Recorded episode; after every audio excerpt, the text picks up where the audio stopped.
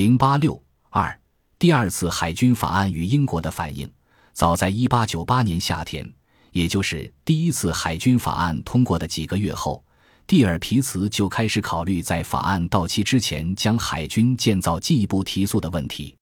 一八九八年十一月。他向威廉二世建议，在一九零二年就进一步加大德国海军的建设力度。一八九九年九月，蒂尔皮茨向威廉二世报告了新的海军建造预案，计划于一九零一年或一九零二年提交国会。按照该案，德国将拥有四十五艘主力舰、十一至十二艘重型巡洋舰、二十四艘轻型巡洋舰，计划完成时期为一九二零年。事实上，蒂尔皮茨的宣传组织工作的效果超过了他本人的预想。第一次海军法案通过后，德国国内对海军的热情进一步高涨，新的海军计划无疑会在民众中得到有力的支持，而且国际局势也有利于他进一步的扩建计划。一八九八年爆发的美西战争引起了德国国内的普遍关注。作为欧洲国家，德国的舆论自然倾向西班牙。但是，西班牙在战争中几无还手之力的惨象，极大的刺激了德国人。多数德国人认为，西班牙正是因为海军力量太弱，才遭到美国的欺凌。一九零零年一月，英国皇家海军在非洲海域以怀疑藏有违禁品为由，扣留了德国游轮。这一霸道行为引起德国国内舆论大哗。一些原本反对进一步扩建海军的人也开始转变立场，比如时任宰相霍恩洛埃，他在1899年还反对通过第二个海军法案，但到了1900年1月却开始支持这一法案，认为我们不能让自己在英国手中经历像西班牙在美国手中经历的事。很明显，英国人正准备向我们猛扑过来，在如此有利的情况下。蒂尔皮茨扩建海军的计划自然提前了。一九零零年六月十四日，德国国会在全国一片强烈的反英浪潮中通过了第二个海军法案，其规定的建设规模比蒂尔皮茨一八九九年的设想略有削减，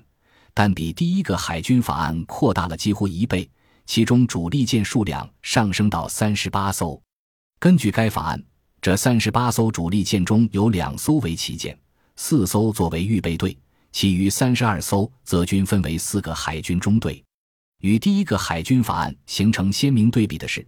第二个海军法案没有对建造费用设定任何限制，而且在法案的序言中明确阐述了针对英国的构想以及蒂尔皮茨的风险理论。在本土的舰队没有必要强大到和世界上最强大的海军国家一样。一般来说。这个海军大国不能将所有的力量集中起来对付我们，即使他以优势力量成功的打垮了我们，但摧毁德国舰队也会使敌人付出极大的代价，以至于他作为世界大国的地位也会出现问题。因此，如果说第一个海军法案为德国向世界海军大国地位冲刺打响了发令枪，那么第二个海军法案。则标志着德国海军的扩建全面铺开，这自然引起了英国的关注。一九零零年十二月，英国海军情报部提出，按德国第二次海军法案，德国海军将于一九零六年超过俄国海军，因此英国海军的两强标准应以法国和德国为参照。同时提出，英国的本土海军必须保持强大，以便对付德国舰队。这表明。蒂尔皮茨关于扩建海军而不惊动英国的设想，实际上已经破产。一九零一年十一月，英国海军大臣塞尔邦在致英国内阁的备忘录中，仍把对付法俄同盟作为海军计划的出发点，但也指出了德国的潜在威胁，在我们发现自己与法俄进行战争时，将处于主导地位。然而五个月以后，塞尔邦向贝尔福承认。他在提交备忘录时，并没有意识到德国国民对我国的仇恨程度，并倾向于对德国海军规划进行重新评估。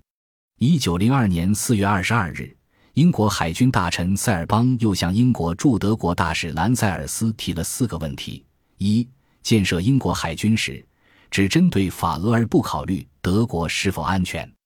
二、德国发展海军是否直接针对英国；三。德国政府和国民在英国卷入与法俄同盟的战争时将采取什么态度？四、德国对荷兰和荷兰海军的政策是什么？对此，兰塞尔斯的回答是：一、英国海军的实力至少应超过紧随其后的两大海军强国的总和，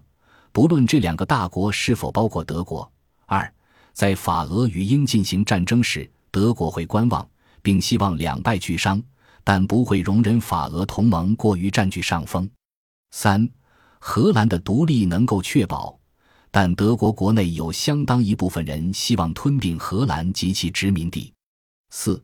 对于德国发展海军是否直接针对英国一事，兰塞尔斯一开始做了否定的答复，但在附件中他又说，经过与海军武官埃沃德的谈话后。他确信德国自认为德国海军针对的是最强大的海上强国。我们，一九零二年八月，英国议会驻海军部秘书阿诺德·福斯特等人参观德国，对德建设海军的效率深感震惊，马上向国内传递了这一信息。在这些基础上，英国海军部对德国海军建设的目标及其影响进行了重新研判。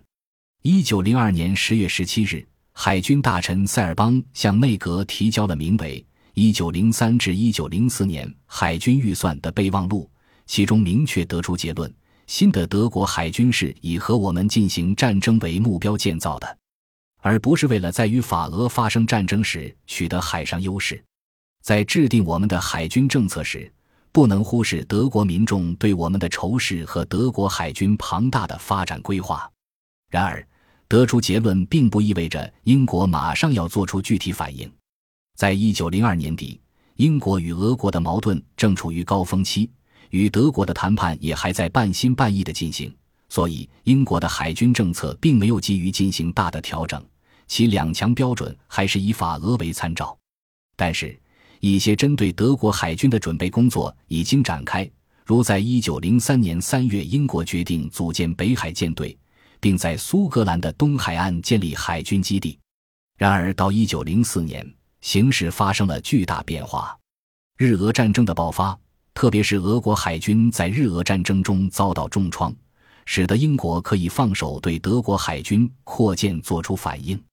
首先，英国海军部于一九零四年二月将两强标准参照国有法俄改为法德，